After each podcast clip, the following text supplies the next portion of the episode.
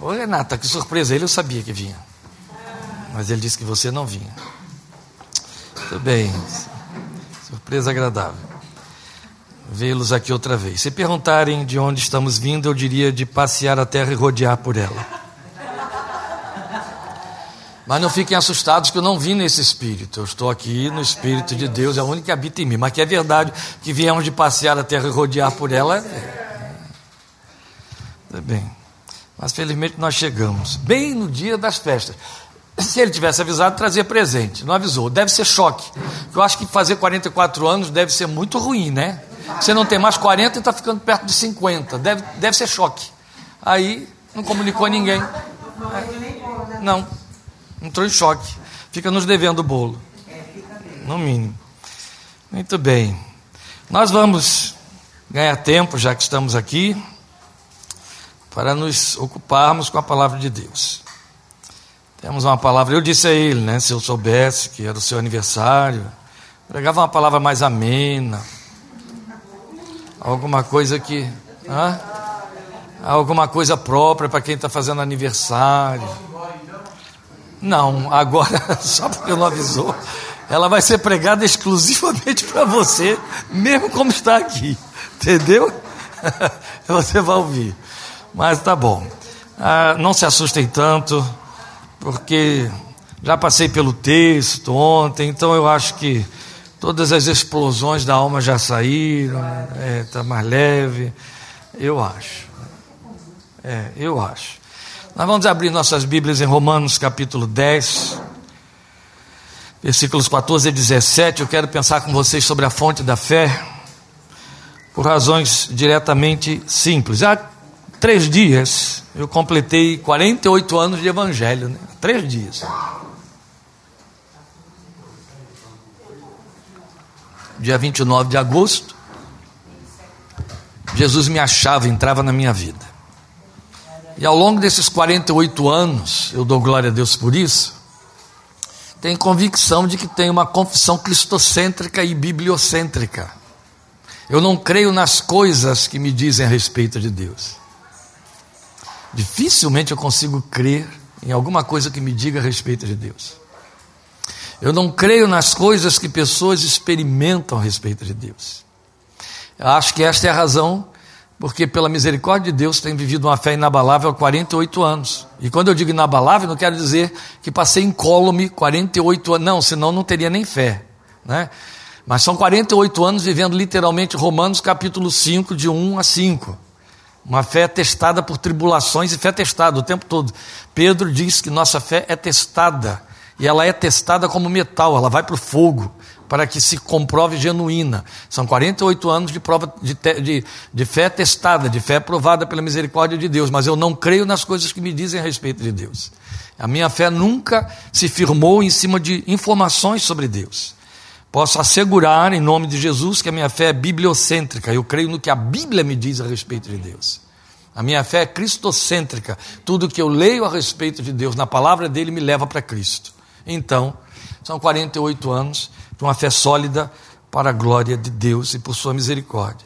E esta é a razão porque eu fui movido neste fim de semana, quer dizer, ontem e hoje, tanto da mesma maneira, a vir para Romanos 10, 14 e 17, porque esta não é mais a realidade da comunidade que tem, que pretende ter a confissão que a gente assina, a comunidade evangélica brasileira. Não é mais a realidade da comunidade evangélica brasileira há algumas dezenas de anos. A nossa fé, que teria de ser, para não ser uma confissão católica, teria de ser uma fé cristocêntrica, ela tem sido uma fé eclesiocêntrica, e eu vou criar aqui um neologismo, cultocêntrica, mas não cristocêntrica e longe de ser bibliocêntrica. Isso significa que já devemos começar a questionar se de fato devemos continuar nos chamando evangélicos, quer dizer, aqueles que creem, que confessam de acordo com o Evangelho. E essa é a razão porque eu acho que está na hora da gente repensar isso um pouquinho em cima desse texto. Eu vou ler 14 e 17 de Romanos 10. Como, pois, invocarão aquele em quem não creram? E como crerão naquele de quem não ouviram falar? E como ouvirão se não houver quem pregue? E como pregarão se não forem enviados? Como está escrito, como são belos os pés dos que anunciam boas novas. No entanto, nem todos os israelitas aceitaram as boas novas, pois Isaías diz: Senhor, quem creu em nossa mensagem? Consequentemente, a fé vem por se ouvir a mensagem, e a mensagem é ouvida mediante a palavra de Cristo. Eu vou reler este versículo, que é no qual nós estamos, é, é, vamos é, enfatizar mais a nossa meditação, e exatamente porque há uma pequena diferença de citação em outras versões, não é? Consequentemente, a fé vem por se ouvir a mensagem, e a mensagem é ouvida mediante a palavra de Cristo. A fé vem por ouvir a palavra da pregação de Cristo, que é como vocês têm nas versões tradicionais. Então, nós vamos orar e procurar entender qual é a aplicação válida destas informações de Paulo, lembrando antes de qualquer consideração que ele não escreveu isso aqui informando ao povo romano que vivia nos palácios de, de César. Ele não escreveu isso aqui falando para o populacho de Roma, os gentios, os, os pagãos, perdão, e os é, ateus ou os idólatras. Ele escreveu isso para uma igreja. Ele escreveu isso para uma comunidade de crentes que tinham se deslocado de Éfeso para Roma e que estava lá. E foi para esta gente crente que ele passou essa informação. Ele diz lá: a fé vem por se ouvir a mensagem, e a mensagem é ouvida mediante a palavra de Cristo. Vamos orar. Meu Pai, eu te agradeço este momento em que podemos mais uma vez abrir a tua palavra, que já foi aberta diante dos nossos ouvidos esta noite e mais uma vez nós podemos nos acercar dela e rogamos que na tua misericórdia tu te sirvas dela para comunicar o teu pensamento, o conselho do teu coração ao nosso coração.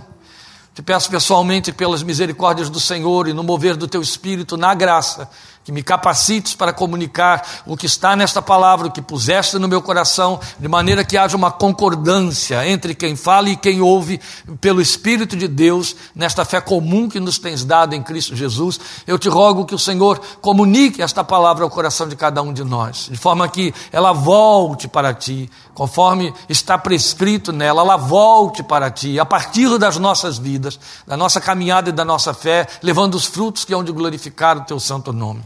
Senhor, permite que no alinhar da nossa confissão com esta palavra, nós possamos então obter todas as promessas, ou as promessas conforme o teu comprometimento nelas, de acordo com a palavra que tu revelaste para nós. Ajuda-nos a alinharmos a nossa confissão e a nossa fé a esta palavra, para que sejamos aprovados por ti diante dos homens nesta geração, em nome do Senhor Jesus e para a tua glória. Amém. Como dissemos, o nosso propósito é pensar com vocês sobre a fonte da fé. Eu vou procurar me circunscrever um pouquinho aqui aos meus apontamentos, mesmo porque eu já passei por esse texto ontem, já considerei isso aqui com um grupo de irmãos ali em Rio Claro ontem à noite, mas para tornar mais objetiva a nossa meditação, para que a gente possa ter o melhor ganho possível. Como já comecei a dizer aqui, antes mesmo de orar, a nossa confissão, aí eu estava falando a partir da minha experiência pessoal, a nossa confissão, pelo menos é a, é a proposta da igreja evangélica há 500 anos, a nossa confissão é bibliocêntrica. E por que é cristocêntrica? Ela é uma coisa por causa da outra, não é? Então, nada, ou, ou, melhor, não podemos prescindir disso. As duas assertivas, elas estão indissociáveis elas estão é, é, interligadas. Você é cristão porque a mensagem bíblica lhe apontou Cristo. E por causa de Cristo, você tem uma confissão centralizada nas Escrituras. E quando a gente diz confissão centralizada nas Escrituras, estamos longe de consentir com a ideia de que estamos falando de verbetes bíblicos, de versículos isolados, que a gente escreve na ponta de um caderno, que põe como é, é, selo no para-brisa de um carro, põe na porta da casa e coisa parecida. O Senhor é meu pastor, nada faltará. Bibliocentro não quer dizer que mantém a Bíblia aberta em cima da cabeceira da cama. Não, não é nada disso. Longe disso. Nós estamos falando de uma fé que a Bíblia provoca. A confissão bibliocêntrica é aquela que emerge da revelação escrita da palavra de Deus, é provocada pela revelação escrita da palavra de Deus. Como fé significa uma confiança totalmente dependente, fé é isso, fé é confiança. E confiança tem um valor moral, né? porque você só confia naquele que, que, você conhece. Então é uma questão de valor moral. É, funcionaria mais ou menos como sendo a nossa fé é o amém sobre o que foi dito. É o amém sobre a palavra de Deus. Vale dizer que é um dos títulos da Bíblia, ela, a palavra de Deus, é a promessa. Então vale dizer que a Bíblia toda, tudo que nela está escrito, mesmo os textos históricos, eles apontam para o compromisso de Deus com quem crê. É promessa. É a promessa. Então a nossa fé é o aquecer com a promessa que você ouviu e na qual creu. É o seu amém sobre o que foi dito. Logo, a promessa, por sua vez, por isso que eu disse que as duas coisas estão interligadas, ela provoca a fé no seu coração. É disso que Paulo está falando no versículo 17. A nossa fé vem por ouvir a mensagem de Cristo. Você ouve e essa fé nasce no seu coração. Essa palavra provoca essa fé no seu coração. E é assim. Nós ouvimos o autor de Hebreus, capítulo 12, versículo 2, dizendo que Jesus é o autor e consumador da fé, para dizer, logo, que ele é a fonte da fé. É a fonte da fé que nos foi dada e que nos cabe alimentar. Então, uma vez que a fé te foi dada, cabe a você expandi-la ou aniquilá-la. Da mesma maneira como o Espírito foi colocado dentro de você, e você pode se encher dele ou apagá-lo. Deus faz a parte dele e o resto ficou por sua conta. Qual foi a parte dele? A fé que uma vez por todas foi dada aos santos. Ele abrotou no seu coração. E agora ele quer receber de volta essa fé na forma de fruto. É a resposta que você dá. Ele colocou o espírito do seu filho no seu coração e te avisou: não entristeça e não o apague. Ele fala de duas possibilidades que fazem parte, lamentavelmente, da experiência cristã, tanto em caráter coletivo, é, individual quanto coletivo. Então, o Senhor Jesus se serve da palavra para gerar essa fé em nossos corações. É disso que Paulo está falando aqui em Romanos. E é isso que o autor de Hebreus quer significar quando diz que Jesus é autor e consumador da fé, e o consumador é porque aquilo que ele gera no seu coração, disso ele vai dar conta, com toda certeza, vai levar a bom termo. Mas importa que a gente insista em dizer que o que o apóstolo Paulo está ensinando aqui é que a fonte da fé, o lugar de onde ela vem, é a palavra, porque Cristo é a palavra que encarnou. Ele é o Logos de Deus. Ele é a palavra. Então, se a fé vem pela palavra, a palavra de Cristo, a mensagem ou a pregação da palavra de Cristo, isso procede. A fé vem daquele que é a palavra. Então, uma fé que pretenda se alimentar de eventos, foi por isso que eu comecei a dizer a vocês que é, eu não creio porque pessoas me falam a respeito de Deus. Eu creio pelo que Deus fala a respeito dele, é a sua palavra.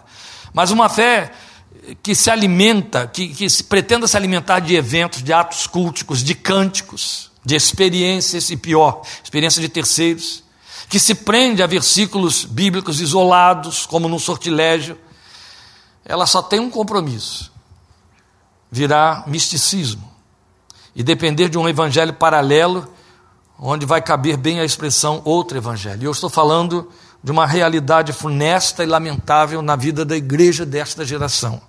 É muito mais fácil eu crer no que alguém disse, é muito mais fácil eu crer no que alguém me induziu a crer. E porque é fácil, também facilmente redunda em trágica decepção. Olha o grande perigo daqueles que se levantaram como ditadores da fé alheia na vida evangélica, como bastiões e mestres da capacidade de desenvolver segredos, e não falta quem esteja por aí oferecendo segredos para você ter conquistas na fé. Vamos lembrar, na década de 70, quando é, ele mudou de nome, aí era Paul Yong Cho, mudou para David Yong Cho. Ele escreveu A Quarta Dimensão. Meu Deus, foram milhões de crentes que embarcaram na onda da quarta dimensão, dimensão de Yong Cho. E foram milhões de crentes que abortaram. Porque ele dizia assim: engravide nove meses daquilo que você quer, põe no papel, escreva, bota o dedo lá e diga para Deus: Deus, eu quero essa bicicleta em nove meses. Fique grávido dela. Eu quero, Deus, essa bicicleta. Em nove meses. Entra na quarta dimensão, a dimensão do espírito. E dentro de nove meses, até nove meses, Deus vai te dar isso aí. O que teve de crente abortando. Né? Porque chegava, chegava nos nove meses, não vinha nem. Tinha que dizer a cor da bicicleta, a marca da bicicleta. Eu usei a bicicleta como exemplo, mas ele falava até: escolha o seu homem, diga aí qual é a cor dos olhos, qual é o emprego. Sim. Verdade. Mas foram milhões de crentes que embarcaram nisso aí. E quantos experimentaram aborto? Não nasceu nada. Ele estava falando a partir de uma experiência que ele teve, e a generalizou. E aí gerou em corações uma fé em cima da sua experiência. E as pessoas deram com os burros na água. E a confissão que emergiu daí foi o quê? Uma confissão mística. É isso que nós estamos chamando de outro evangelho. Ou a fé se alimenta das escrituras criteriosamente observadas, ou ela cai num vazio total e traz decepções graves. Muito graves. Então isso vai implicar até na recepção das bênçãos de Deus. Por quê? Nós temos um texto que é Lucas 1,37, onde ele diz tacitamente: Porque para Deus não haverá impossíveis em todas as suas promessas. Isso não está, esta finalização não está em todas as versões. A, a revista é atualizada é a que diz mais, mais textualmente isso. Para Deus não há impossíveis em todas as suas promessas. É muito procedente essa colocação que foi feita é, é, em Lucas, a partir da palavra de um anjo, porque Deus não faz nada que vai contrariar a sua palavra. E Deus não cria uma outra fonte de revelação, então Ele não faz nada além da Sua palavra. Aqueles que vivem apregoando por aí é, um poder místico de Deus, eles têm a pretensão de dizer que Deus não está preso à Sua palavra, que Ele é soberano. Isso não é soberania, isso é irresponsabilidade. Por isso que a Bíblia é para nós regra de fé e de prática. Se Deus procedesse fora da Sua palavra, nós estaríamos vendidos a todas as superstições possíveis, ao imaginário da nossa vontade louca e, e, e, empesteada por Adão. Não haveria freio. Cada um de nós seria uma Bíblia ambulante. E cada um de nós teria uma confissão individual como bem pretendesse a respeito de Deus. Por isso que a Bíblia é regra de fé e prática. Ele não contraria essa palavra, ele não vai além dela. O poder dele excede essas promessas, tem que ser maior do que elas, senão elas não teriam sido produzidas. Mas ele vai usar de um poder não previsto nela nunca. Fiel é a palavra de Deus, e porque Deus é fiel a essa palavra.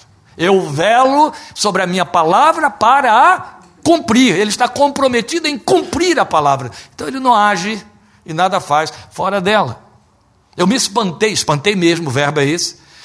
Tinha sido convidado, estou falando de dezenas de anos atrás, para participar de um grupo de estudos de pastores em Campinas que estariam discutindo doutrinas fundamentais para uma mudança radical dentro do nosso grupo denominacional na época.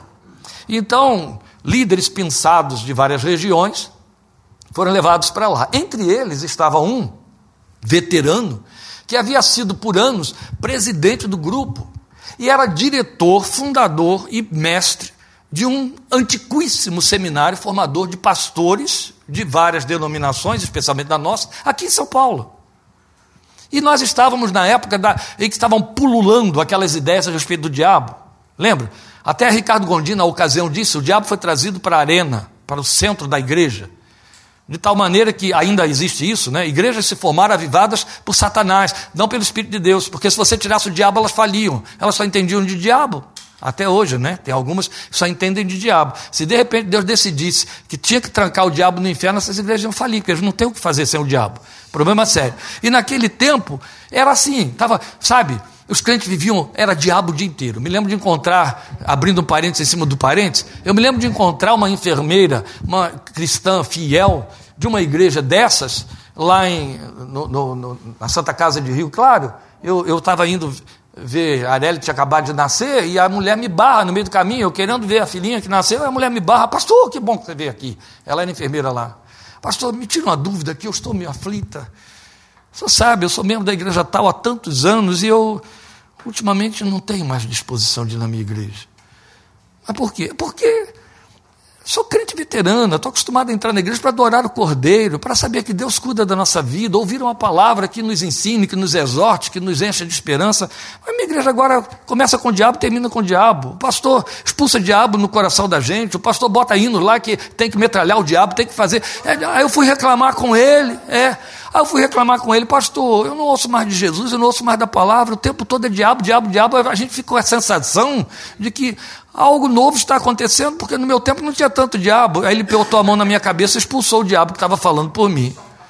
Então eu não tenho mais vontade de ir lá, pastor, o que, é que eu faço? Falei, não vá. Ela não tinha outra coisa para dizer para ela. Então, naquela reunião, onde estávamos cuidando de coisas sérias, esse veterano, na hora em que eu estava fazendo a minha exposição, e cada um tinha um, um pedacinho da fatia, uma fatia lá da, do bolo para defender, e eu fui defender a minha tese, que foi o que me pediram. E aí, nesse momento em que eu estou lá falando, ele me interrompe, porque eu estava justamente condenando estas peripécias que estavam surgindo na igreja.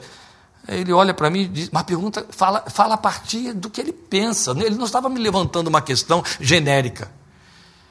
Mas o irmão não acha que o diabo, nestes últimos tempos, está trazendo armas novas? E a igreja teria que se preparar para poder conhecer essas armas novas e combatê-las? Primeiro, eu tive o impacto do susto de, de, de onde procedeu a pergunta, né? depois o tipo de pergunta.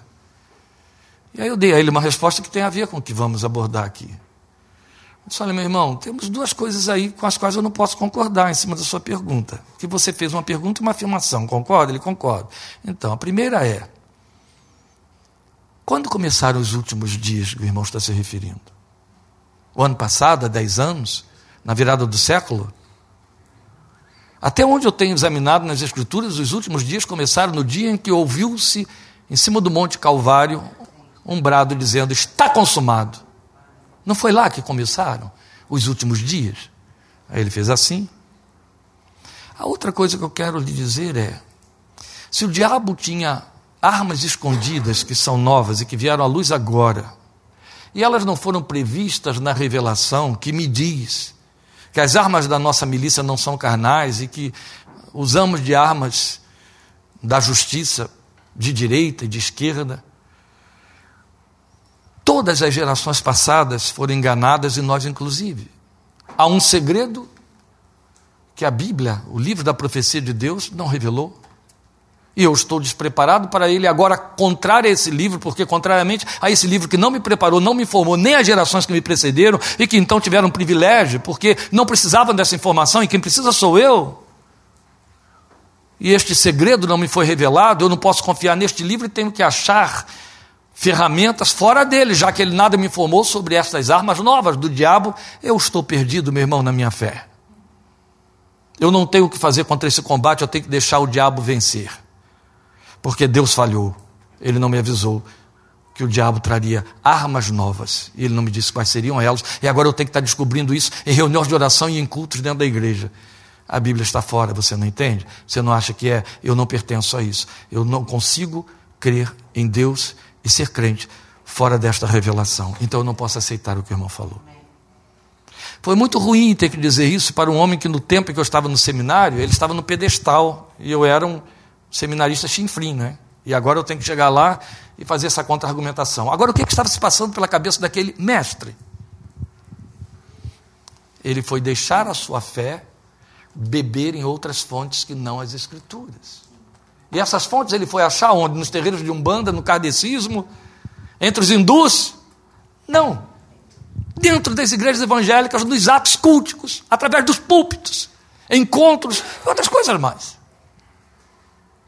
Então eu estou falando para vocês de um perigo a que todos nós estamos sujeitos se não prestarmos atenção neste único versículo suficiente para nós de Romanos 10, 17. A fé vem pelo ouvir e ouvir a mensagem da pregação de Cristo. Ela é bibliocêntrica ou ela é falsa. Ela não te levará a nada. Não importa o título que tenha, quem esteja ensinando, pretendendo te apresentar uma outra fé. Eu lembro também, de igual maneira, estávamos no encontro de líderes em São Carlos, e o pastor que estava ali no meio daquele encontro, era uma hora de almoço, estava numa conversa então de bastidores, ele tinha uma esposa que controlava ele, a igreja, etc. Mas o título de pastor era ele, a liderança era dele. E de repente, eu e o outro pastor estávamos comentando, fazendo alguns argumentos ali a respeito de umas ideias estranhas que estavam surgindo, algo assim do tipo: não celebremos Natal, não pode dar presente de Natal, não pode, né, não, não, porque Natal é falso, é uma invencionice, foram os católicos que inventaram, 25 de dezembro não existe, tal, tal, tal, não procede. E aí Começamos a contra-argumentar ali, e o pastor então começou a pegar carona né, no que nós estávamos dizendo, que aquilo era, a sua igreja estava divulgando isso, pegando carona também em outras informações semelhantes, e aí ele começou a, a se animar com, comigo e com o outro que estávamos combatendo essas ideias, né, a gente dizendo, tudo bem, isso aí foi inventado, não existe 25 de dezembro, mas se for 3 de março, se for 4 de abril, eu gostaria que fosse 22 de abril o Natal, não é? Eu ia ganhar dois presentes. Então, é, não importa, é o memorial que está se celebrando. O que conta é o memorial. E se se fixou uma data para o memorial, que seja. E era o argumento. Ela pega e diz assim: Fulano, ela interrompe, né? Fulano não é assim. Aí ele disse para ela: Mas tem lógica o que eles estão dizendo? Como não? não é, mas por que, que não é? Porque o Espírito disse aqui que não é. Eu falei, não, aí eu, eu, eu sou terrível, Deus. Eu, hoje eu estou muito melhor, mas naquele tempo eu era muito. Tanto é que a mulher me ama com todos os meus fígados, né? Não, claro que não. Porque eu não perdi tempo, eu disse, só pode ter sido um espírito que disse. Foi ruim, estava na hora do almoço. Acho que teve gente que ficou sem apetite. Mas veja, vou calar sua boca dizendo o Espírito revelou. Aliás, ela não disse o Espírito disse, ela disse o Espírito revelou. O Espírito revelou.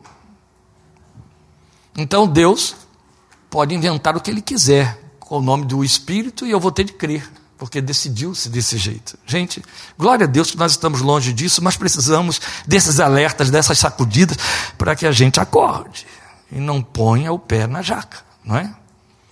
Então, o compromisso de Deus é com a revelação da Escritura. E está escrito que isto foi revelado para nós e nossos filhos todas as promessas de Deus. Para Ele não haverá impossíveis em Suas promessas. E como nós dependemos da fé para poder dar respostas, nós precisamos que essa fé venha e cresça, senão não haverá respostas. Fé é o elemento de ligação entre nós e Deus. A graça é a parte de Deus que, pela qual a fé veio, não é? Que nos alcança. A resposta que você dá, e você só chega através, a, a Ele através da sua fé. A graça é Ele para comigo, e fé é de mim para com Ele. Entende? Então não vamos confundir as coisas. A fé é o elemento de ligação entre nós e Deus. E aí é por isso que ela precisa ser alimentada, ela precisa crescer até o ponto do Senhor testificar dela dizendo: Grande é a tua fé. Conhecem essa expressão na boca de Jesus? Ela tem de crescer para que chegue até lá. Porque o mesmo Jesus que disse, e quanto a uma mulher, grande é a tua fé, ele também disse a respeito dos que o seguiam: homens de fé pequena. Não é assim? Olha o que você pode fazer com a fé: levá-la a crescer ou a pequená-la. Outro tanto, nós encontramos Hebreus dizendo: sem fé é impossível agradar a Deus. Olha aí o que estamos dizendo: a fé é o elemento de ligação entre nós e Deus. Sem fé é impossível agradar a Deus. Outro tanto, Paulo diz em Romanos: tudo que não provém de fé é pecado. E aí, se não bastasse, é bom que a gente lembre como começa o texto que fala da fé em Hebreus? Hebreus capítulo 11. A fé é a certeza de coisas que não se veem, de coisas que se esperam. Ou como eu preciso de fé para ser crente. Para poder ver Deus, ter certeza das coisas que foram ditas e que eu não vejo, para ter esperança, não é assim? Como eu preciso de fé. Pela graça sois salvos por meio da fé. E isto, graça e fé, não vem de vós, vem de Deus. Sem ela, nós vamos jazer cegos no mundo espiritual. E aí importa lembrar, indo ainda para Romanos 10, 17, a fé vem pelo ouvir e ouvir a pregação da palavra de Cristo, é que Paulo fala isso para os primeiros discípulos, que eles dependiam do ensino, da palavra pregada. Eles dependiam disso para aprender, crer e crescer, porque a palavra escrita ainda não estava fluente entre eles e a grande maioria era analfabeta, não é? Então dependiam muito de ouvir, mais do que de ler, o, o que valeria também a mensagem de Cristo. Mas há uma validade muito significativa para a colocação que vem no finalzinho do texto, na minha versão, dizendo mensagem ouvida mediante a palavra de Cristo, a mensagem ouvida mediante a palavra de Cristo, ou nas suas versões, como eu disse, versões tradicionais, pela pregação de Cristo. Não é isso que você tem aí? Isso. Então vale considerar aqui esta colocação que Paulo está dizendo. A fé vem por ouvir, ouvir a mensagem pregada. Por quê? Porque a Bíblia ela adquire vida assim como Jesus é a palavra encarnada, ela adquire vida através do veículo pelo qual do qual Deus se serve para comunicá-la. Por isso é que Paulo vai lá para o texto de Isaías, começa essa argumentação desde o versículo 14 dizendo: "Conformosos os pés dos que anunciam boas novas, dos que dizem a Sião: Eis aí o teu rei vem. Está lá em Isaías, ele não completa o texto aqui para nós, mas ele se prende a essa colocação Quão formosos são os pés, como são belos ou formosos os pés dos que anunciam o Evangelho, anunciam boas novas. Porque Deus se serve de mensageiros. Bem, aí está o texto de Romanos, então, nos dando essa ênfase e mais estabelecendo os meios para o crescimento de uma fé que redunde numa confissão aprovada por Deus e para a sua glória. Então vamos a eles. Como eu disse, eu queria ter bastante objetividade. A primeira coisa que Paulo vai dizer aqui para nós, pelo menos eu estou colocando em primeiro lugar, ainda que não seja a primeira coisa propriamente dita, é que é imprescindível ouvir para crer. Ah, mas se eu apenas ler eu não vou crer? Vai, ler é ouvir. Aprendi isso na escola, porque eu estava sentado lá na classe, eu sempre gostava de interagir, até hoje, né, perturbando o juízo de quem fala. Eu estava lá na minha classe, sempre fui apaixonado pela língua portuguesa, e a professora de português dando aula lá e falando, e de repente ela pergunta alguma coisa lá, e eu cito um autor. Eu acho que eu citei um poeta, eu acho que eu citei Olavo Bilac, não me lembro mais, eu citei. Ela, que bonito saber que você ouve Olavo Bilac. Mas eu sabia que Olavo Bilac tinha morrido antes de meu pai nascer. E aí a mulher disse: Que bonito saber que você ouve. Claro, eu era um garotinho aí de 14 anos, a mulher ficou empolgada, né? Que bonito saber que você ouve Olavo Bilac. Eu não, eu leio. Ela fez de conta que não ouviu, continuou falando. Continue ouvindo Olavo Bilac, lendo. Ela voltou para mim com muita paciência, sorriu e disse: Se você lê, você ouve. O poeta continua falando. Aí eu aprendi. E é isso que está aqui. Quando você lê, você ouve. Não é assim? Quando você lê a Escritura sozinha, qual é o verbo que você diz testificando para o outro porque aquilo mexeu com você? O que, que você diz? Qual é o verbo que você põe na boca de Deus? Como é que você fala? Deus, mas você estava lendo. Não é isso? Então você ouviu. Tá certo? Você ouviu a palavra da pregação de Cristo. Você leu, Deus falou. E eu não precisava ir tão longe pegar o Olavo Bilac, eu só preciso disso aqui. O que a Bíblia mesma testifica a respeito dela? Qual é o formato que ela dá a ela para nós? A palavra de Deus é viva e eficaz. É viva e eficaz. Isso está escrito em Hebreus, mas Paulo escrevendo à igreja de Tessalônica, ele disse a mesma coisa. Vocês deram ouvidos à palavra que de nós ouvimos, que é viva e está operando eficazmente em vocês. Olha que coisa bonita. Ela é viva porque ela é Cristo encarnado. Ela é viva. Quando você a lê, você está ouvindo Cristo. Ela é Ele, transformado ou derramado em formas de letras.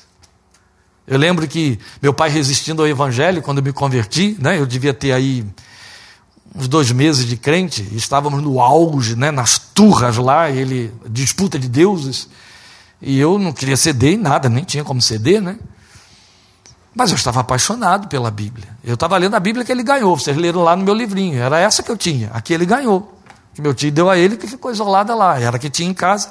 E eu estava lendo, lendo. Eu devorava a Bíblia. E ele via eu colado no livro preto. Ele tinha tanta raiva de Bíblia que, muito, muitos anos antes, eu ainda era muito criança, ele dava adjetivos, ele apelidava os crentes, o povo do livrinho preto, o povo que carrega aquela, aquela rapadura debaixo do braço. Ele chamava a Bíblia de rapadura. Ele tinha muita raiva da Bíblia. E aí eu lembro que num daqueles arranca-rabos lá de desafio dentro de casa, discutindo isso e aquilo, porque ele continuava invocando os orixás dele, adorando os santos dele. E aí eu, eu falei para ele, mas por que, que é tão difícil para o Senhor acreditar no Cristo de que a palavra de Deus fala? Aí ele disse para mim, eu não consigo crer num Deus de papel. Não, aí eu fiz uma coisa, fazer a minha culpa. As paredes da, da, nossa, da nossa copa e do quarto dele eram lotados de quadros de santos, pinturas. Aí eu, eu fui com o dedinho em cada um deles e fiz. Ué, era papel. Não sei como é que meu pai se converteu, gente. Eu não sei como é que meu pai se converteu. Minha mãe desapareceu com todos os santos, né? sumiu com tudo aquilo logo depois para poder nunca mais ficar mais. Mas glória a Deus, apesar disso tudo, meu pai se converteu. Mas olha o que, que ele disse. Eu não consigo crer num Deus de papel. Ele estava se referindo à Bíblia. E isso trouxe um outro testemunho para mim. Me incomodava ele o Deus de papel, porque sendo de papel estava muito vivo na vida do filho. Né? O que era dito era crido, o que era crido era pronunciado. Quando você lê a mensagem, você ouve Deus. É imprescindível ouvir para crer. Se não ouvir, não vai crer. Eu ontem citei, lembrei um fato que eu nunca vou deixar de lembrar, que está na Bíblia, a história da mulher de fluxo de sangue. A Bíblia diz para nós, é tão bonito aquilo, que ela foi a Jesus porque ela tinha ouvido falar dele. Ouvido falar. E sempre me impactou o encontro de Jesus com o cego Bartimeu. Porque era um cego, e o texto diz para nós que ele estava sentado à beira do caminho. Ele estava à beira do caminho por quê? Ele não sabia quem ia passar por ali e podia ser pisoteado por boi, por camelo, não é? Por pessoas desavisadas. Então ele ficava à beira do caminho. Mas pelo caminho veio um grupo de gente atrás de Jesus. Ninguém estava fazendo passeata para Jesus, era passeata com Jesus. Então, se não era passeata com Jesus, não havia verbetes de alvoroço vazio pelo meio da rua. Pelo contrário, estavam todos em silêncio, só devia ter ruído de pés, porque Jesus é que estava falando. Jesus vem falando e a multidão vindo, mas ele ouviu o tropel, né? Se você tem uma multidão andando, especialmente um cego que os ouvidos estão super apurados, está ouvindo vibrações. Tchá, tchá, tchá. Mas é lindo quando esse homem toma conhecimento, ele deve ter perguntado a alguém o que está acontecendo, quem vem lá. E devem ter dito para ele: Jesus o Nazareno. Alguma coisa ele tinha ouvido a respeito desse tal Jesus que agora está passando por aqui. Gente, eu, eu já imaginei tanta coisa em torno de Bartimeu por causa desse encontro. Nunca preguei porque não está na Bíblia, então não posso, ficou no meu imaginário. Mas eu vou, é, eu vou compartilhar com vocês. Pensem comigo. Quando Jesus passa por ele, o que, que ele faz? O que, que a Bíblia diz que ele faz? O que, o que, que ele grita? Jesus, filho de Davi tem misericórdia de mim. Então, onde ele tirou isso? Jesus, filho de Davi, e tem misericórdia de mim. Aí é onde eu começo a viajar na maionese bíblica.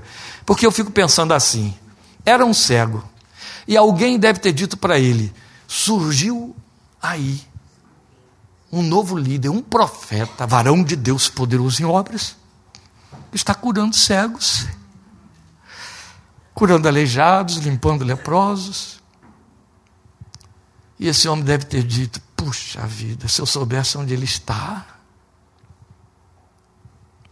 Quem é ele? Ah, o nome dele é Jesus, é de Nazaré, de Judá. E a gente acredita que ele vai libertar Israel, ele é o novo Messias. Ele é Messias, ele é filho de Davi. Para ser Messias tem que ser filho de Davi. Nasceu em Judá, ele é filho de Davi. Ó, as elucubrações na mente de Bartimeu. Está lá o homem sentadinho no canto e certamente pensando: puxa, por que, que alguém não me leva até Jesus, não é? Que tropel é esse que está vindo por aí? Ah, é Jesus. Aquele Jesus de Nazaré é ele. Não posso perder essa oportunidade. Lá vem ele passando, o tropel, o homem grita a ponto de incomodar todo mundo: Jesus, filho de Davi, tem misericórdia de mim. Filho de Davi, tem misericórdia de mim. Quando Jesus chega na altura dele, e os outros incomodados, Jesus diz: Vem aqui. Ele larga a capa, chega até Jesus. Certamente alguém o leva até Jesus. Está agora frente a frente com Jesus. E o Senhor pergunta a ele: O que queres que eu te faça? Senhor, que eu veja.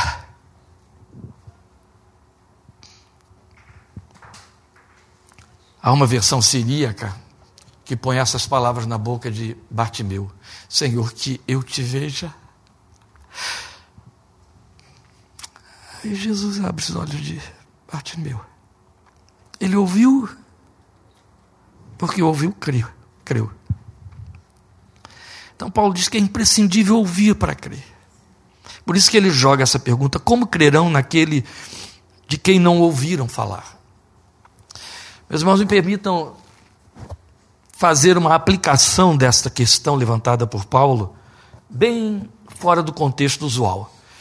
No contexto usual, num primeiro momento, a gente pensa no objeto da evangelização, que esta pergunta de Paulo tem a ver com pagãos, que esta pergunta de Paulo tem a ver com aqueles que estão de fora. Eu já citei aqui que ele não estava falando para romanos ateus, ele estava falando para uma igreja.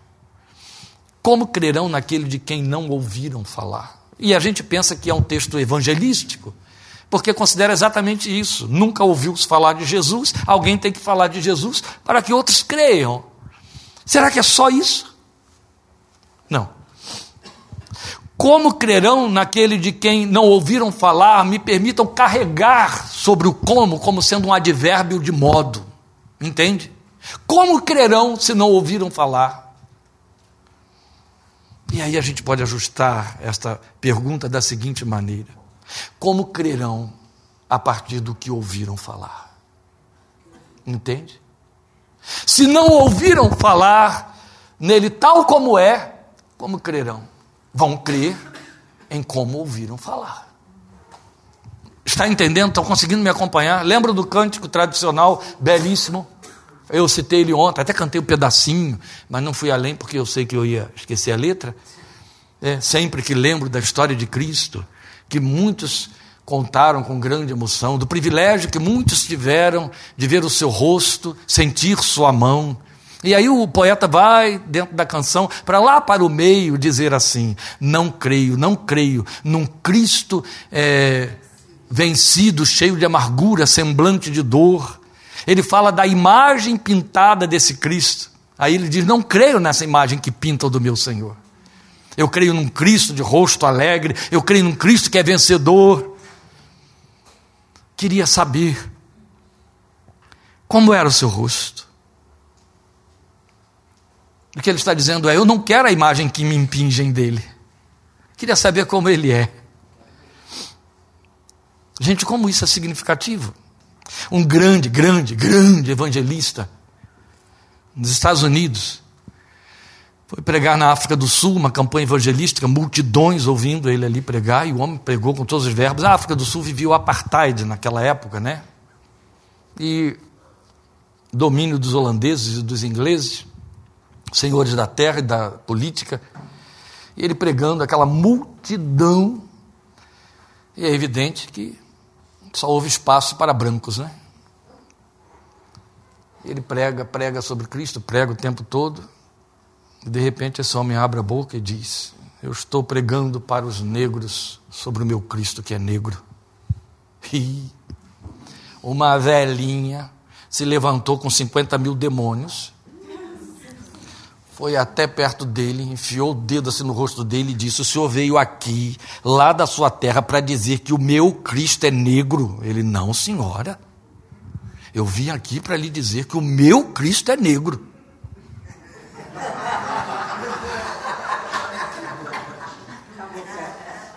A mulher ficou meio atrapalhada. Então não é o mesmo. Não, não é o mesmo. Eu acho que deve ter sido muito interessante que ele devia ter um microfone e ela não, né? então eu, eu costumo dizer, o poder do microfone na mão do pregador. E aí ele pega e diz para ela, senhora, desde quando um Cristo que nasceu em Nazaré há 12 mil anos atrás no Oriente Médio seria branco caucasiano? Não é, minha senhora. Se a senhora pretende que o, Cristo que a senhora adora é o Filho do Deus Altíssimo, ele é negro, viu? Esse é o seu Deus. e a gente o vê de cabelos brancos, longos, olhos azuis, aquele narizinho assim, bem caucasiano, né? Que coisa séria, né? Muito séria. Pois bem, é exatamente o que nós estamos considerando aqui. Como crerão?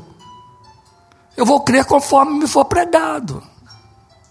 Se a visão do pregador for distorcida a respeito disso, é este o Cristo que ele vai me pregar. Se for o mito evangélico de Cristo, é no mito evangélico de Cristo que eu vou crer. Por exemplo, o mito evangélico ensina que ele é o meu subserviente. Eu dito para ele o que eu quero e ele que trata de cumprir. Senão eu deixo de ser crente nele, eu vou dar meu voto para outro. Não é assim? Ele que o faça. Meu Deus, quantas vezes Lília recebeu pessoas no seu consultório, crentes, que os desaforos que não me diziam, diziam a ela, talvez por eu ter título de pastor, então ficava mais à vontade para dizer para ela. Então tinha gente que batia o pezinho. Membros de igreja, veteranos, batizados há anos. Como é que Deus está permitindo esse tipo de coisa na minha vida? Em outras palavras, Deus não tem que permitir isso. Ele está aí para não deixar essas coisas me acontecerem. É para isso que eu creio nele. Por aí vai. Essa imagem de Cristo que as Escrituras delineiam para nós vai perdendo visão por falta de alimento, a fé também sofre distorção, ela vai ficando capenga. Se eu não vou me alimentando da imagem que essa Escritura revela, eu vou distorcendo a imagem. A minha fé vai criando outros, entende? Ela vai criando refrações, refrações, e distorcendo a imagem. E quando eu encontro crentes que nem perto desta palavra chegam, ou eles estão crendo em Cristo segundo as letras dos cânticos, ou eles estão crendo em Cristo segundo o, o, o farnel que eles, com que se proveram lá no início da fé e continuaram se alimentando daquela comida rançosa, ele está todo distorcido lá dentro no fim. Meu Deus, eu tenho convivido com isso, e como é triste.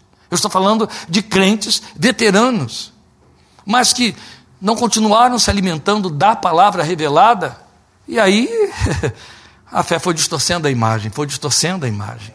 E vamos lembrar, vale lembrar, dois textos clássicos a esse respeito. Um está em Tiago, quando Tiago diz que nós temos de crer de tal maneira que não sejamos ler e cumprir a palavra para não sermos como aquele que contempla no espelho o seu rosto natural, depois vai embora e se esquece. E o outro é quando Paulo diz em 2 Coríntios capítulo 5, que nós, capítulo 3, perdão, que nós estamos sendo transformados de glória em glória na mesma imagem do Senhor pelo Espírito.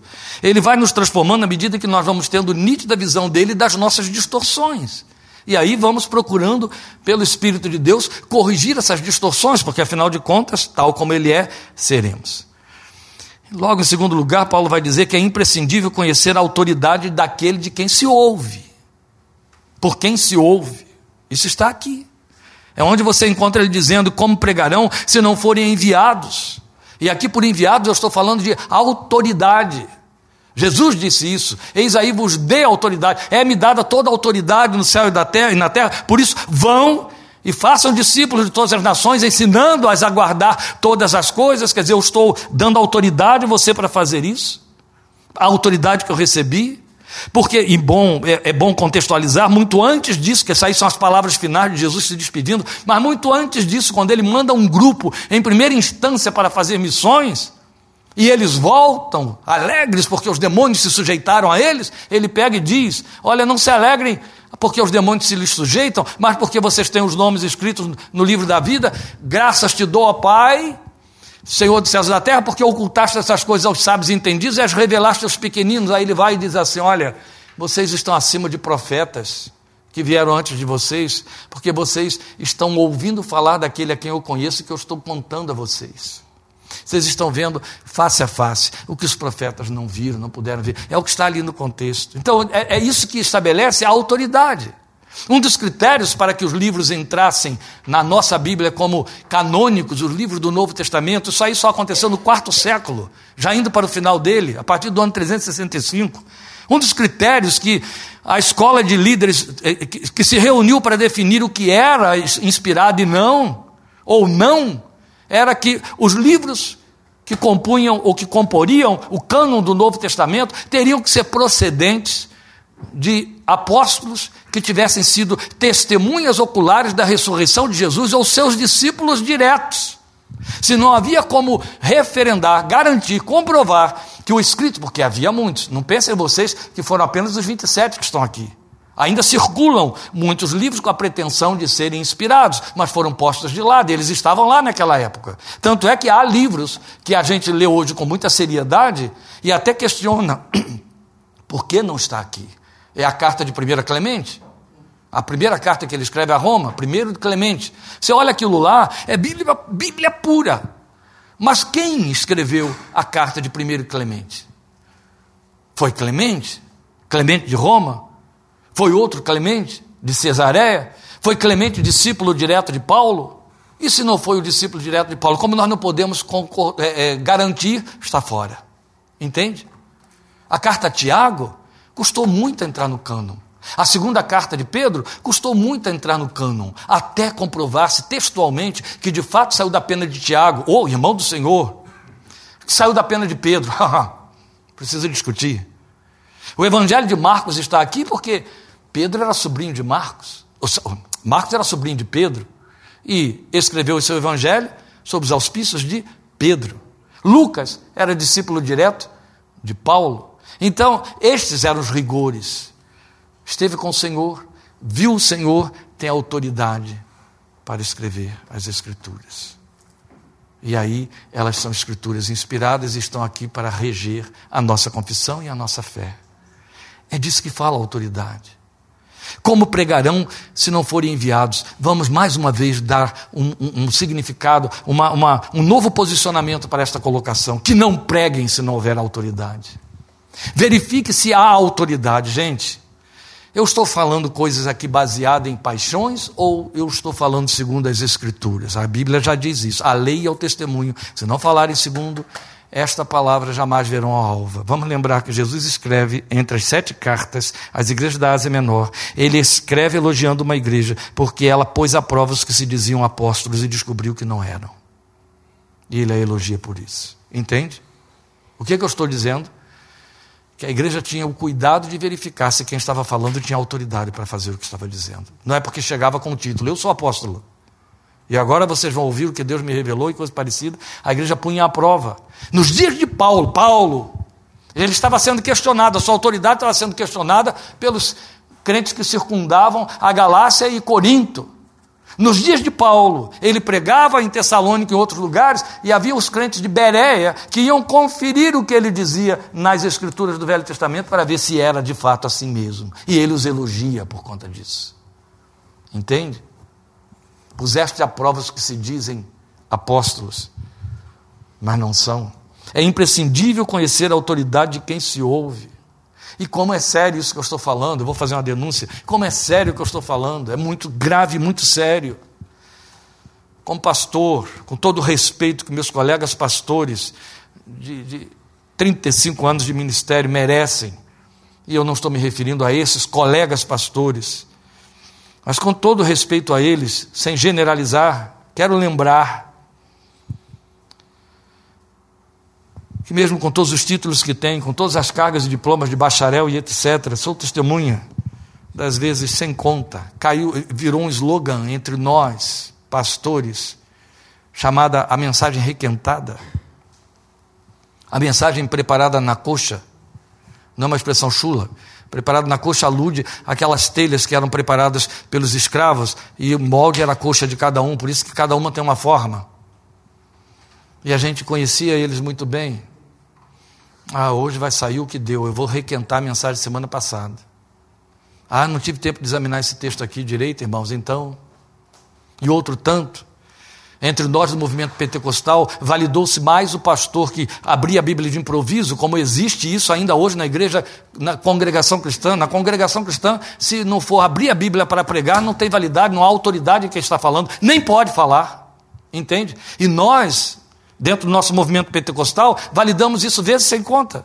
Quando eu fui estabelecer um seminário em Rio Claro, para no meio de um grupo neopentecostal, para poderem referendar aquele povo com as escrituras e fui ensinar hermenêutica e homilética, eu me lembro de um presbítero, quase que eu destituí ele do cargo, levantar-se para dizer: Mas pastor, tem que aprender mesmo essas coisas aí desse jeito.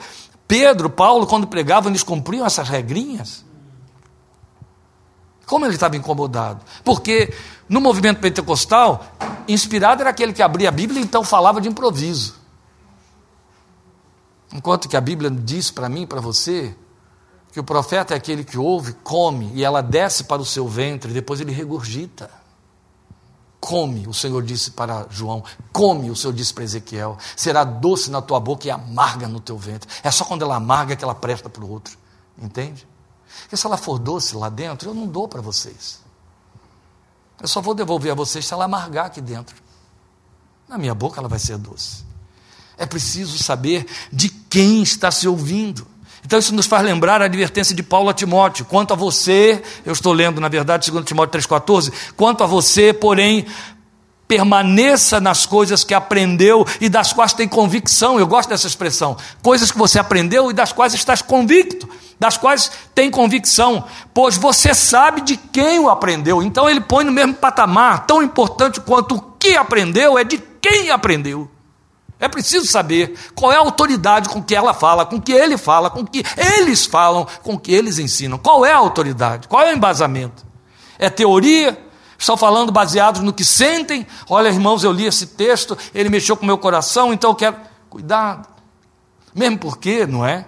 É o, é o é a cobrança, é a acusação, é a condenação que nos faz a Igreja Católica.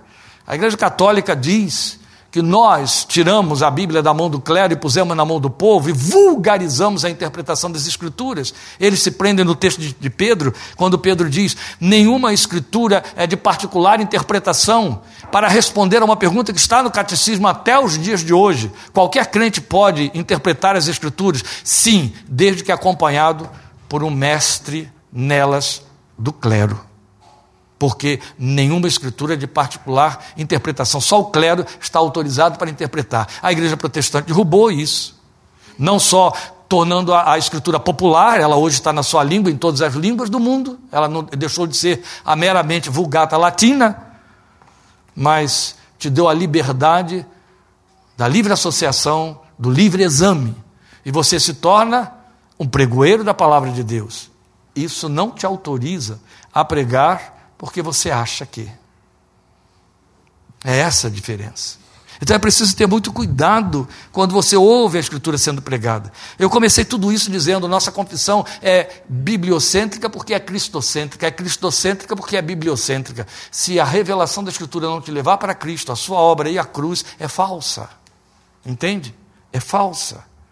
Então, em último lugar, não digam amém, mas em último lugar, eu quero ainda só fechar isso aqui, ó, por isso que eu disse não digo amém. Voltando a esse nosso segundo ponto, é, é, é imprescindível conhecer a autoridade de quem se ouve se você quer uma fé sadia. Do contrário, bastaria alguém, qualquer um, usar as escrituras e o discurso estaria validado, porque é Bíblia. Ah, estaria validado. É qualquer um? Não. Foi por aí que vieram grandes e inúmeras seitas e heresias. Esse qualquer um poder dizer o que pensa e o que sabe. Tanto é que as testemunhas de Jeová tiveram que criar uma versão só para elas, para poder validar a sua doutrina, porque não bate em lugar nenhum da revelação escrita. Então, em último lugar, é imprescindível que o meio seja as Escrituras. E é isso. É disso que Paulo está falando no versículo 17. Consequentemente, a fé vem por se ouvir a mensagem, e a mensagem é ouvida mediante a palavra de Cristo. Então, o meio tem de ser as Escrituras. Eu só quero reforçar isso aqui, porque eu, eu termino agora, mas eu quero reforçar dizendo exatamente isso. Aquilo que eu comecei a dizer. A minha fé não pode se basear em atos culticos, na letra de um cântico. Tem gente que o que conhece da Bíblia é o que a letra diz, e, gente, nossos cânticos avulsos Um bom número deles, graças a Deus é a minoria, mas um bom número deles está eivado de erros revelacionais. Há um cântico que deu vontade de um dia escrever para os autores e dizer: mudem isso e peçam perdão à igreja cristã. Uma força que se move entre nós. Quem prega que o Espírito de Deus é uma força são testemunhos de Jeová. Isso é heresia pura. E os crentes cantam, ainda levantam a mão, felizes da vida. E há tanta coisa, né? Um dos cantos que eu mais abomino, abomino, porque ele é uma heresia daquelas assim que você tem que dizer anátema.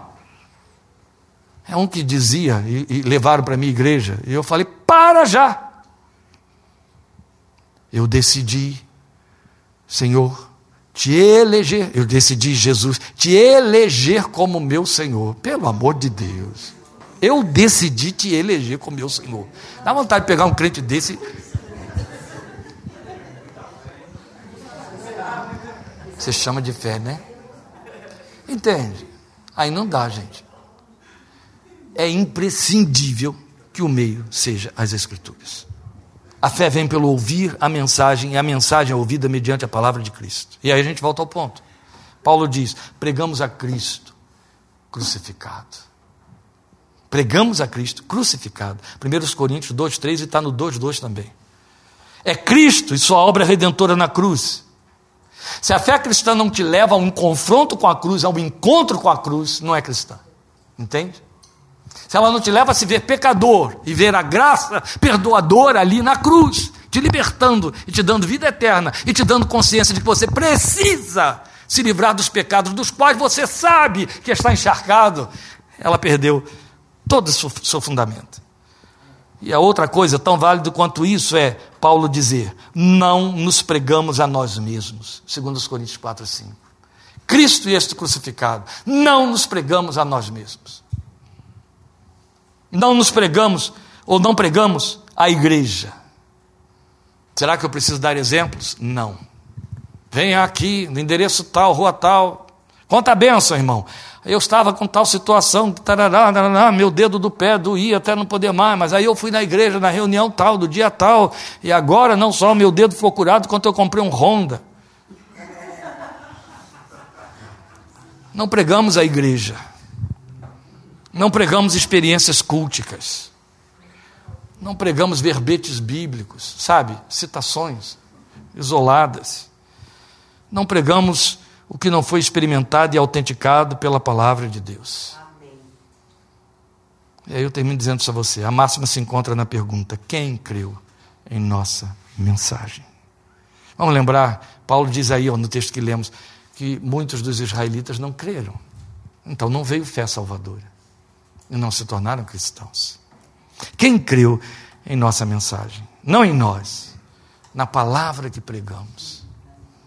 Eu lembro com muito lamento o dia que fui convidado a pregar na Assembleia de Deus de Cachoeirinha, deve ter várias, então eu posso dizer assim, de Cachoeirinha, que lá tem várias. Assembleia de Deus nunca tem uma só no mesmo lugar, né? Então, numa das Assembleias de Deus de Cachoeirinha, fui pregar um fim de semana.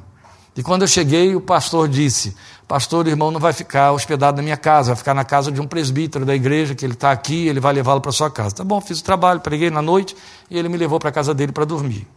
E aí fomos no carro sozinhos. E ele disse: Minha esposa está esperando o irmão com o lanche lá antes do irmão dormir. Eu disse: Ah, ela não veio ao culto. Não, não, ela não quis vir. Já não gostei do não quis vir, né? mas tudo bem, não tem nada a ver com a vida dos outros. Cheguei, ela me recebeu bem, educadamente, pois a, mesa estava posta, nos levou para a mesa, ficou sentado. O pastor veio falar de teologia, né? Eu vim pregar a palavra de Deus, vim ensinar a palavra de Deus, mas não é dom. Como assim, irmão? Não é dom? O pastor não veio aqui para é, profetizar, revelar. É, é, Não, ela disse mais. Né? Eu falei, não, eu não vim fazer isso. Então é por isso que eu não vou. Porque eu só gosto de dom. Eu não gosto de teologia, eu só gosto de dom. Mas depois a gente descobriu que a igreja era culpada disso. Eu não estaria citando a irmã se não fosse o fato de descobrir que a igreja era responsável por isso aí. Assim como uma outra que eu atendia, que um dia disse para mim: Não, meu marido, ele quer porque quer ficar na primeira presbiteriana e eu não quero ficar na primeira presbiteriana de jeito nenhum, eu quero estar lá na igreja de Fulano de Tal. Eu disse, mas aí vocês criam litígio sem necessidade. Qual é o seu problema de acompanhar o seu marido? Afinal de contas, ele é um novo crente. Se o seu, você é veterana. Se o seu marido é um novo crente e ele quer ficar lá, você não teria que estar batendo palma e apoiando isso aí? Qual é o seu problema? Porque lá o pastor só fala, na minha grita, e eu não suporto o pastor que não grite. Ela não deve ser uma crente no estilo da minha sogra. Minha sogra entra numa igreja, a primeira coisa que ela faz é botar dois botõezinhos assim. Ainda levanta o cabelo para mostrar para a gente que está protegida dos gritos. Bota, é. Eu fiquei olhando para a mulher, uma professora, uma mulher culta, chegar e dizer: Eu só tolero igreja onde o pastor grita. Não é o que ele grita, é se ele grita. Entende? Quem creu em nossa mensagem? Não é em nós, é na palavra que pregamos. Ou cremos nela e crescemos aprovados, ou definhamos por desconhecê-la, desconsiderá-la, e Deus não age contra a sua palavra. Você quer ser abençoado por Deus, conheça-o na sua palavra. Entende? Conheça-o na sua palavra. Por que eu preciso dela? Porque ela existe. Porque ela está aqui. Eu não preciso falar de normas técnicas. Eu não preciso repetir o que já dissemos ela é a revelação de Deus para ser fundamento da sua confissão. Não, não preciso dizer isso. Eu me lembro de uma história escrita por Érico Veríssimo no romance dele. Érico Veríssimo escreve que eu ouço dizer que a moça, personagem do seu livro, cujo nome eu não vou dizer, ela se apaixonou por um poeta. E se apaixonou mesmo, mas ela detestava poesia. Aliás, ela não lia nada, muito menos poesia. Quem não gosta de ler, não vai gostar de ler poesia, né? O que menos vai querer ler é poesia. Então, se ela não gostava de ler, ela detestava ler poesia. E o namorado, o homem, porque ela se apaixona, era um poeta. Poeta mesmo de escrever livro de poesia. E ele tinha uns escritos. E aí chegou o dia em que ele teve que fazer uma viagem para muito longe, que seria muito longa. Eu acho, não lembro mais, é pedir demais para a memória. Eu acho que ele era militar, tinha que viajar para muito longe e muito tempo. E aí ele chegou na casa dela no dia de se despedir e deixou com ela um calhamaço de folhas de poesias escritas. E disse para ela: Aqui tem tantas centenas de poemas que eu escrevi, e você vai ficar lendo esses poemas enquanto eu estiver longe. Porque tudo isso aí vale para você. Fala da minha paixão, do meu coração, de quem eu sou. Você vai lembrar de mim o tempo todo. Você vai me conhecer mais, vai me amar mais. Fique lendo até eu voltar e você não vai ter saudade de mim. Entendeu? Ele te deu para que você conheça. E o ame. E se apaixone. E o conheça, conheça, conheça um dos homens que foi usado para escrever uma das partes, grandes partes deste livro, disse: Quero conhecê-lo. Vamos ficar de pé. Vamos orar. Graças te damos pela tua palavra. Graças te damos pela fé que uma vez por todas foi dada aos santos. Graças te damos por participarmos desta fé, sobre a qual Paulo diz: uma só fé, um só Senhor Glória ao teu nome. Graças te damos pela liberdade e acesso que temos a esta palavra. Tu te lembras? Ontem, com o coração ardendo, lágrimas caindo dos olhos, eu estava lembrando aquele povo menino que estava completando 48 anos de conversão, mas que, quando menino, nasceu numa fé da maior perseguição cristã contra os cristãos na Rússia comunista a União Soviética comunista ateísta matava os crentes por serem crentes, e os perseguia, os encarcerava, e os mandava para os campos de trabalhos forçados na Sibéria, onde congelavam, e morriam, e morriam.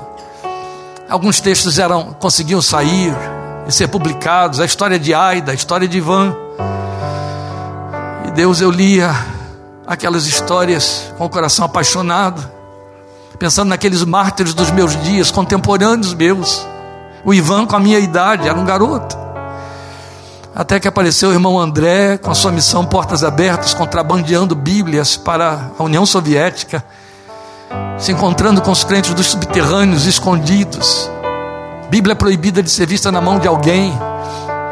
E ele narrar daqueles moços que encontravam uma página inteira numa Bíblia queimada em monturos de incêndio e conseguiam tirar aquela página e passavam noites em claro copiando a caneta, a lápis, aqueles textos, fazendo várias, várias cópias, para que os crentes pudessem ter a cópia de uma página da Bíblia e ler, e ler, e ler, até surgir um novo texto.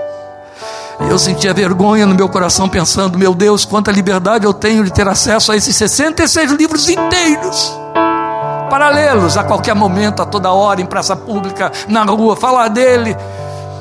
E qual é o zelo, qual é a fome, qual é a busca? Mesmo sabendo que a minha fé depende disso. Hoje eu te rogo, põe em nossos corações fome e sede desta palavra.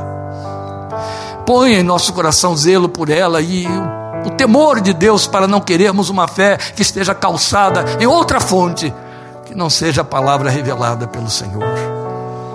Pedimos perdão pelas vezes tantas em que queremos que nos respondas fora desta palavra.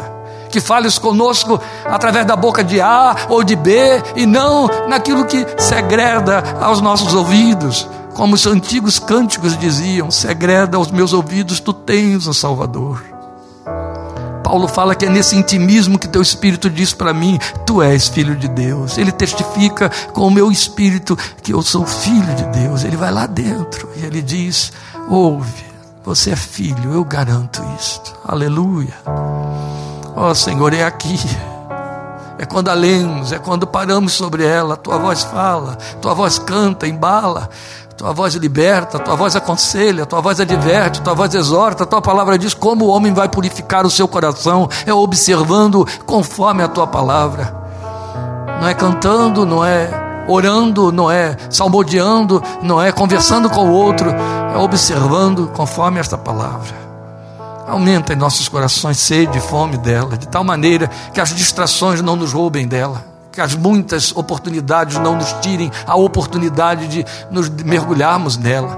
Não permitas, meu Deus, que nossas grandes e muitas desculpas pela pressão que a vida nos traz, esse corre-corre infame que Satanás imprimiu nesta última geração, nestes tempos, nos roube o tempo que precisamos nos deter para com ela. Ajuda-nos a corrigir isso, ou nossa fé vai ficar capenga, vai enfraquecer. Fortalece o nosso coração o desejo de nos encontrarmos nela e te encontrarmos nela. Por Cristo Jesus, a palavra viva, o Logos de Deus, que habita pelo seu Espírito em nossos corações. É nele que oramos a Ti e te agradecemos para a Tua glória. Amém.